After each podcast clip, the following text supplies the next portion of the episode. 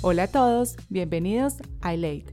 Yo soy tu host, Isabel Forrest, y desde el país de los canguros y koalas conversaremos con profesionales y empresarios de habla hispana quienes están ejerciendo su carrera y siguiendo su pasión fuera de casa.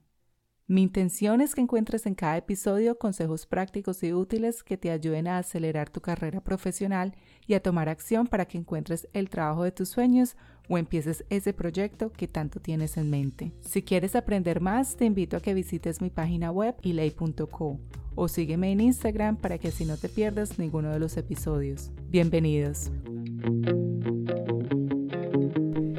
Hola a todos, bienvenidos al episodio número 23 Cómo fortalecer tu diálogo interno. Este episodio será solo conmigo y es el resultado de una historia que les compartí por redes en donde les pregunté que si querían saber más sobre cómo fortalecer el diálogo que tienes contigo mismo.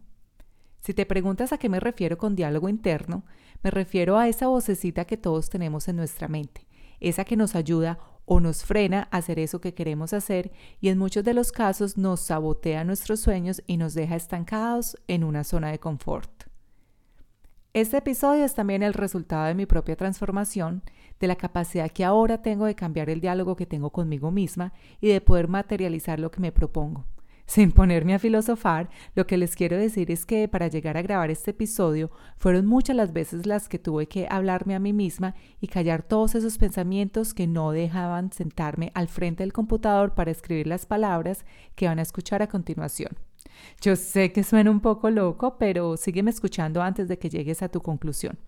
Déjame te doy un ejemplo de lo que me decía mi mente para que entendamos muy bien a lo que me refiero con diálogo interno. En mi caso, esa vocecita me decía cosas como las siguientes.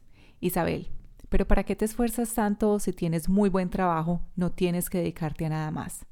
Pero ya, quédate tranquila, que lo que haces lo estás haciendo bien y si nadie escucha tu episodio y todo ese esfuerzo es para nada. Callar esa vocecita no fue fácil, sin embargo fue posible, así que lo que vas a escuchar a continuación son dos técnicas que puedes empezar a aplicar ahora mismo para notar cambios cuánticos en tu forma de pensar y logres llegar más rápido a ese objetivo que tienes en mente. Pero antes de compartirte esas dos técnicas, quiero que hablemos de la mente. Ya tú sabes que está dividida en dos la mente consciente y la mente inconsciente. A la mente consciente se le atribuye el 5% de nuestras conductas, actos y decisiones, mientras que la mente inconsciente, nuestra mente emocional, es la responsable por todo lo demás y controla nuestro diálogo interno.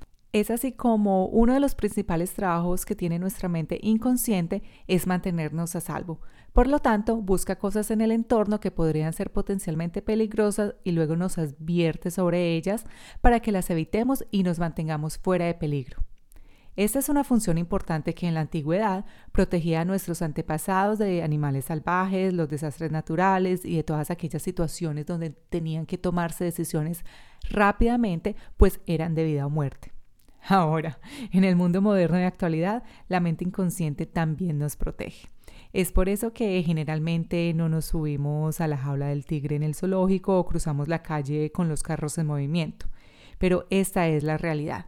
Gran parte de nuestro mundo moderno no es peligroso para nuestras vidas, sino más para nuestro sentido de identidad y nuestra necesidad de tener razón. Así que cuando sentimos el peligro, que evoca esa antigua respuesta de luchar o huir, lo mitigamos hablando con nosotros mismos. Y de ahí puede surgir el diálogo interno negativo, esa vocecita que nos habla constantemente y no nos deja hacer lo que queremos, la cual es el resultado de un acto inconsciente. En otras palabras, es nuestra mente la que intenta mantenernos a salvo, pero la mayoría de las veces todo esto nos mantiene estancados, postergando, procrastinando, viviendo una vida pequeña, dando vueltas en un espacio negativo y encerrados en nuestra zona de confort. Bueno, así que vamos a identificar cómo es tu diálogo interno. Te voy a hacer seis preguntas que te ayudarán a identificar si tienes un diálogo interno negativo. Te invito entonces a que tomes un lápiz y papel si no estás manejando y si estás en el trabajo o en tu casa y pauses este episodio después de cada pregunta para que así las respondas conscientemente y juntos podamos identificar patrones de pensamiento que no te están sirviendo para lo que quieres. Primera pregunta. Cuando piensas en un área de tu vida que quieras mejorar, de pronto perder peso o tener una mejor relación con alguna persona o mejorar en tu carrera profesional, ¿cuáles son algunas de las cosas en las que crees o te dices de forma regular? Pregunta 2. Cuando te hablas a ti mismo de esta manera, ¿estás repitiendo cosas que otros te han dicho o que has escuchado en otro lugar o son realmente lo que tú crees? Tercera pregunta. ¿Cuáles son algunas de las cosas que le dices a los demás sobre esa área en conversaciones relajadas con personas en las que confías? Cuarta pregunta. ¿Qué te dices a ti mismo cuando las cosas en esa área están funcionando bien? Quinta. ¿Qué te dices a ti mismo cuando los resultados en esta área no son los que deseas? Sexta y última pregunta. Es tu diálogo interno y la forma en que hablas con los demás sobre esa área principalmente negativa, neutral o positiva. Ahora quiero que mires las respuestas en cada pregunta. Puedes ver cómo tu diálogo interno en esta área de tu vida ha afectado tus resultados. Puedes identificar algún patrón de pensamiento que esté reflejado en la realidad actual. Si lo identificas, te tengo buenas noticias. Todo es una lección. Así que si te encuentras hablando negativamente contigo mismo la mayor parte del tiempo, pensando lo peor por hábito o diciéndote cosas que no te están sirviendo, entonces puedes optar por cambiarlo. Es decir, puedes volver consciente todos esos pensamientos y conversaciones internas y controlarlas. Puedes elegir qué pensamientos escuchas y cuáles no. Puedes optar por silenciar a ese crítico interior. Para propósitos de este episodio, llamemos a esos pensamientos el mini yo. Así que tú puedes silenciar a ese crítico interior, a ese mini yo, y elegir cambiar conscientemente lo que sucede en tu cabeza. En palabras muy sencillas, para seguir adelante hay que silenciar al mini yo. Esto entonces me lleva a las siguientes técnicas muy rápidas que puedes usar para callar a ese mini yo y controlar tu diálogo interno. Hay dos formas. La primera es tratar a ese mini yo, a ese diálogo interno como un niño necio y travieso. ¿Qué pasa cuando un niño pequeño hace un berrinche o está llorando? ¿Qué es lo que realmente busca? Atención, ¿cierto? ¿Y qué pasa si no le das al niño exactamente lo que quiere? Se vuelve más ruidoso, más exigente, más intrusivo, hasta que realmente le prestas atención. Entonces, si tienes una creencia negativa o una vieja que sabes que ya no te sirve y estás susurrando y una y otra vez y tratas de ignorarla, solo se hará más fuerte hasta que lo resuelvas de alguna manera. ¿Cómo haces esto? Es simple. Lo notas, lo reconoces, lo agradeces y le dices que se vaya. Siéntete libre de imaginártelo como un niño necio, travieso si lo deseas. Luego elige reemplazar el antiguo patrón de pensamiento negativo por uno nuevo y positivo en el acto, justo en el momento y que tenga un peso emocional igual o mayor. Debes hacerlo grande y poderoso. Recuerda que tu cerebro es como una autopista y los viejos patrones de pensamiento crearon rutas densas y muy transitadas entre las redes neuronales. Esas conexiones antiguas ahora deben romperse y reemplazarse por nuevas. La técnica número dos es un poco agresiva y les confieso que es personalmente la que yo utilizo y es tener un argumento conmigo mismo. Imagínate de pie frente a ti mismo, aproximadamente a un metro de distancia, y con una voz quejumbrosa y tonta, diga una de sus creencias que ha notado y ahora sabe que lo está limitando. Luego cambia de posición y párate mirando hacia donde estabas. Mírate a ti mismo y mira cómo esa vieja y tonta creencia ya no se ajusta a ti. Mira cómo te ha disminuido en el pasado y ahora con todo lo que tienes, grita a tu antiguo yo sobre cómo eso no puede ser verdad y no lo aceptas como la verdad. Observa el cambio energético y emocional al ver lo absurdo de tus viejas creencias y siente cómo de cierta forma ese peso que tenías encima se aliviana cuando decides elegir creer en algo diferente. Esto me lleva a darte un ejemplo muy personal que me marcó por mucho tiempo, pero creo es importante compartírtelo porque ilustra perfectamente lo que quiero decir cuando hay que callar a nuestro diálogo interno, a nuestro mini yo. Resulta que hace uh, varios, varios, varios años, cuando vivía en Nueva Zelanda y cuando tuve mi primer trabajo allá, el jefe que me contrató me dijo que yo tenía una barrera lingüística y que nunca iba a ser exitosa en mercadeo.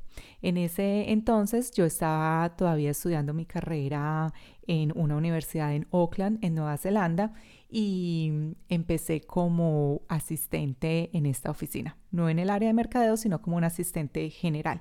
Pero yo le había expresado a mi jefe, él se llama James, que mercadeo era lo que me apasionaba y lo que estaba estudiando, pero él sin importarle lo que yo le acababa de decir, me dijo que pues yo nunca iba a tener éxito en mercadeo porque, como les dije, tenía una barrera lingüística.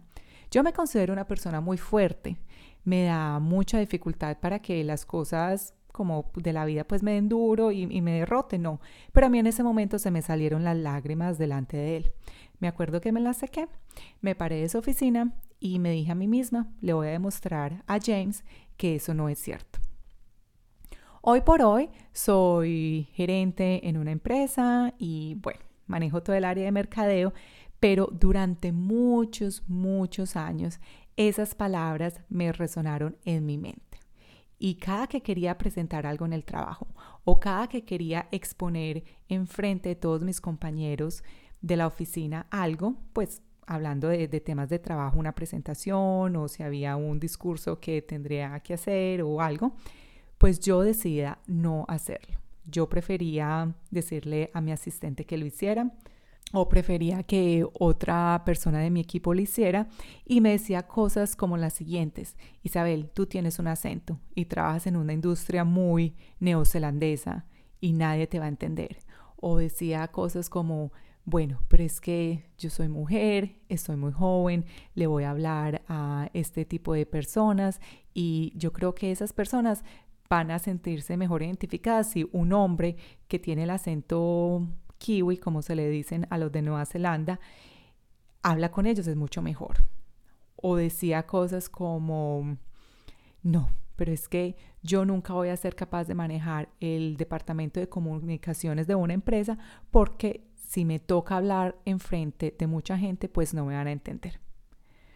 Por trabajos que hice con con coaches y con muchos estudios en liderazgo y mucho, ¿cómo se dice? Y mucha autoayuda, logré eliminar esa manera de pensar. Y hoy por hoy manejo el departamento de comunicaciones de una empresa aquí en Australia les habla a ustedes. Yo sé que este podcast es en español, pero igual dejé como de pensar que tenía una barrera lingüística y volví a retomar lo que me apasiona, que es comunicar y hablar. Hoy por hoy soy de las que presento en la empresa. Hoy por hoy soy de las que hablo mucho mejor que mis compañeras australianas que hablan inglés como su primer idioma. Y hoy por hoy soy de las personas que a las que les dicen que me encantó tu presentación, me encantó tu energía y me encantó todo eso que dijiste y cómo fuiste capaz de usar diferentes palabras para entregar ese mensaje. Todo, todo, todo esto fue posible porque callé mi diálogo interno, porque callé esa vocecita que no era la mía, era la de James que me decía, Isabel, tú tienes una barrera lingüística. Entonces, si te gustó este episodio y lo encuentras útil para ti, te invito a que practiques una de las dos técnicas con la que más te sientas a gusto. Y si quieres tomar el primer paso en un proyecto personal o avanzar en tu trabajo, te invito a que te inscribas a las sesiones que estaré dando en el 2022. Estas sesiones, este tiempo conmigo, están diseñadas para personas que ya están trabajando en su área de profesión o emprendimiento y quieren tener mayor claridad sobre cómo alcanzar sus metas y obtener resultados que puedan ser cuantificados. Nos enfocaremos en tener una comprensión clara de las opciones disponibles para avanzar en eso que quieres y un plan para hacerlo. Esto hará que tengas la capacidad para alinear mejor los procesos internos con los resultados deseados para acelerar tus resultados. Las sesiones personales empiezan el 15 de febrero. Para registrar tu interés y recibir más información, escríbete por medio de mi página web, la cual es elate.co barra logros. Mi página web se escribe e l a t -E barra logros. Tengo cupos limitados, así que hazlo ahora mismo para que empieces este 2022 con todas las herramientas necesarias y un plan claro de cómo hacerlo. En las notas de este episodio encuentras el enlace y las instrucciones de cómo registrar tu interés. Llegamos entonces al final de este episodio y de nuevo muchas gracias por escucharme y si este episodio te gustó, compártelo con aquella persona que lo pueda necesitar para que juntos me ayudes a impactar a muchas más personas. Chao, chao.